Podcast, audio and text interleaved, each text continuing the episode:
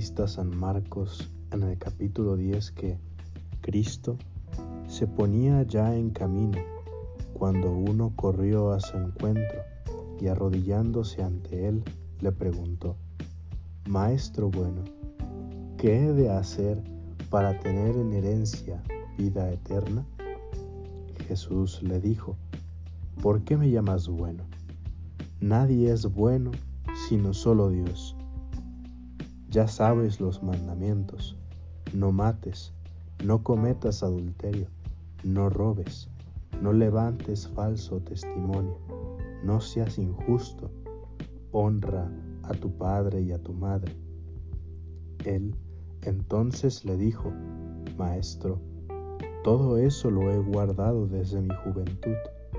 Jesús, fijando en él su mirada, le amó y le dijo, Una cosa te falta, anda, cuanto tienes, véndelo y dáselo a los pobres, y tendrás un tesoro en el cielo. Luego, ven y sígueme. Pero él, abatido por estas palabras, se marchó entristecido, porque tenía muchos bienes. Jesús, mirando a su alrededor, dice a sus discípulos, qué difícil es que los que tienen riquezas entren en el reino de Dios. Los discípulos quedaron sorprendidos al oírle. Mas Jesús, tomando de nuevo la palabra, les dijo, Hijos, qué difícil es entrar en el reino de Dios. Es más fácil que un camello pase por el ojo de la aguja que el que un rico entre en el reino de Dios. Pero ellos se asombraban aún más y decían unos a otros, ¿y quién se podrá salvar? Jesús, mirándolos fijamente, dice, para los hombres imposible, pero no para Dios, porque todo es posible para Dios. Palabra del Señor, te alabamos, Señor. Hola, ¿qué tal? Bienvenidos a otro episodio más de Nunciavi, su podcast en el Espíritu Santo.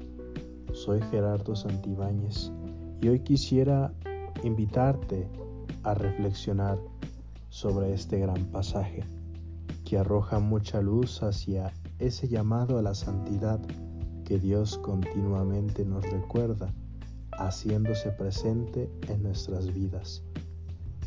Esta parábola nos habla de un joven que ciertamente se le notaba ese deseo por alcanzar el cielo.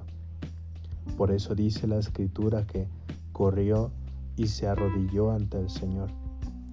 Pero ese deseo no viene sino de Dios. Vemos que Cristo se ponía ya de camino, pero el Señor no va a ningún lado sin motivo, por lo que quien sale al encuentro primero es Dios, a lo que el joven al llamarle Maestro bueno reconoce esa bondad divina que hay en Cristo. Y así Jesús no lo niega, sino que le dice que bueno es Dios, como anunciando el misterio de la Santísima Trinidad. Notemos cómo el Señor le dice que para alcanzar la salvación se necesita cumplir los mandamientos y le menciona todos menos los dos primeros. Pero, ¿cómo Cristo, quien en otro momento dijo que los mandamientos más importantes son amar a Dios sobre todas las cosas y a tu prójimo como a ti mismo, ¿por qué no le mencionó estos mandamientos? Esta síntesis de la ley. En realidad, sí lo hizo. Miró al joven con amor, porque eso hace Dios con nosotros. Nos ama primero. Sabe que el joven dice la verdad cuando menciona que ha cumplido sus mandamientos desde, su juventud. Entonces, Cristo le dice, vende todo lo que tienes y dalo a los pobres es decir, amarás a tu prójimo como a ti mismo, y después, ven y sígueme. es decir, amarás a Dios sobre todas las cosas. Es el llamado de Dios que nos introduce hacia esa relación de amor con Él, esa relación que conduce hacia el cielo llamada santidad y de la misma manera que no podemos amar a Dios sin su gracia, no le podemos amar de manera errónea como aquellos que oran tal cual si fuese un monólogo. Dios llama, nos mira con ternura, nos mira con amor y espera a que respondamos a ese llamado. Espera a que nos entreguemos al servicio de Él y de nuestro prójimo. Nos pide dar con toda nuestra vida, porque así no hay mayor amor que el que da la vida por sus amigos. Por eso aquí yo te quiero preguntar, tú que me escuchas, ¿ya has respondido a ese llamado que Dios te ha hecho para ser santo? Si ya lo has hecho, reza por todos aquellos que aún no, no lo han hecho. Por el contrario, aquí hemos de confrontarnos con aquel que nos impide muchas veces responder a ese llamado. Ese somos nosotros mismos, porque al igual que el joven rico, bajó la mirada y se fue triste porque tenía muchos bienes, así nosotros también tenemos bienes, tenemos apegos, tenemos vicios. Y la perfección cristiana, que en esencia es la caridad, exige un despojo para corresponder a ese llamado. Ese despojo lo vemos claro cuando Cristo le mira con amor y le dice, vende todo y dáselo a los pobres. Escuchaba una vez a Fray Nelson Medina que cuando nuestros ídolos caen, Dios esplendorosamente queda a la vista. Y es completamente cierto pues una vez despojados podemos ver a Jesús con más claridad y así podemos tener un acercamiento con Él, una sincera transformación con Él. De esa manera nuestro corazón se calienta, se elimina la tibieza que Dios tanto aborrece y una vez transformados, una vez correspondido a ese llamado, como el fiat de María, podemos recorrer los caminos que Jesús mismo recorrió, el camino de la cruz. Pero claro, el despojo no es fácil para nuestra miseria. Conscientemente puede que haya algo de lo que no queremos despojarnos, pero también inconscientemente puede existir cosas escondidas que no queremos dejar, porque tal vez creemos que lo hemos dejado todo. Encontramos a Dios en donde dejamos las criaturas, o mejor dicho por el mismo Señor.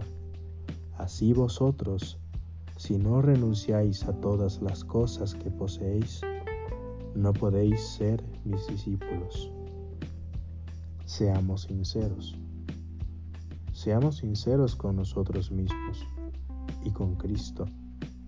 Si verdaderamente queremos ser santos, hemos de despojarnos de todo aquello que nos impide ir a Cristo y así tener una soledad plena para decir como San Juan de la Cruz, en soledad vivía y en soledad puesto, ha puesto ya su nido, y en soledad la guía, a solas su querido, también en soledad de amor herido.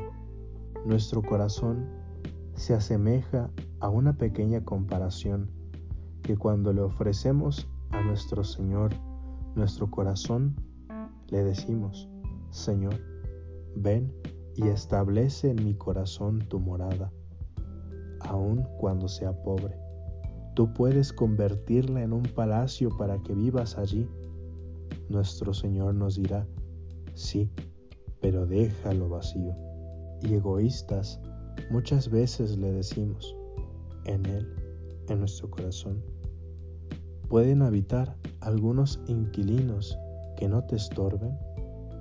Y el Señor no tolera eso. Para que Él entre en nuestro corazón, se necesita que todo salga, y entonces Él podrá introducir por sí mismo a todos los que Él quiera. Eso no quiere decir que nuestro Señor nos cierre nuestro corazón, que nuestro corazón se vuelva seco, sin vida.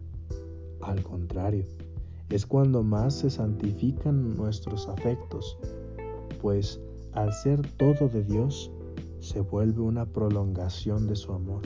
Estar dispuestos a despojarnos es bueno, pero lo difícil es despojarse. Recordemos bien qué nos dice San Agustín. Dos amores fundaron dos ciudades, la ciudad del mundo, que está edificada sobre el amor de nosotros mismos, llevado hasta el desprecio de Dios, y la ciudad de Dios, que está edificada sobre el amor de Dios, llevado hasta el desprecio de nosotros mismos. Hermanos míos, examinemos detenidamente nuestro corazón. Quitemos esos afectos que son peligrosos y malos, pero también quitemos aquellos que nos son aparentemente indiferentes, pero que a fin de cuentas son desordenados, pues todo lo que no está en el amor de Dios ya es algo desordenado, pues nada fuera del amor nos ayuda a alcanzar la perfección.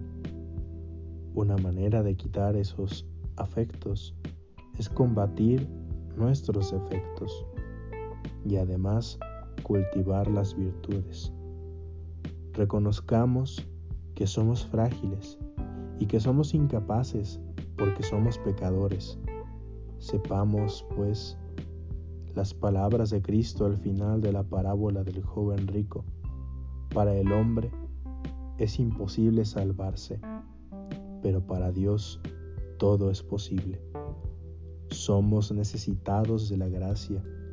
Pidamos a Dios poder ver nuestros apegos, poder combatir nuestros defectos para corresponder a ese llamado precioso hacia la santidad a través de la cruz. Que nunca se nos olvide Solo con Dios podremos ser verdaderamente felices por la eternidad. Viva Cristo Rey.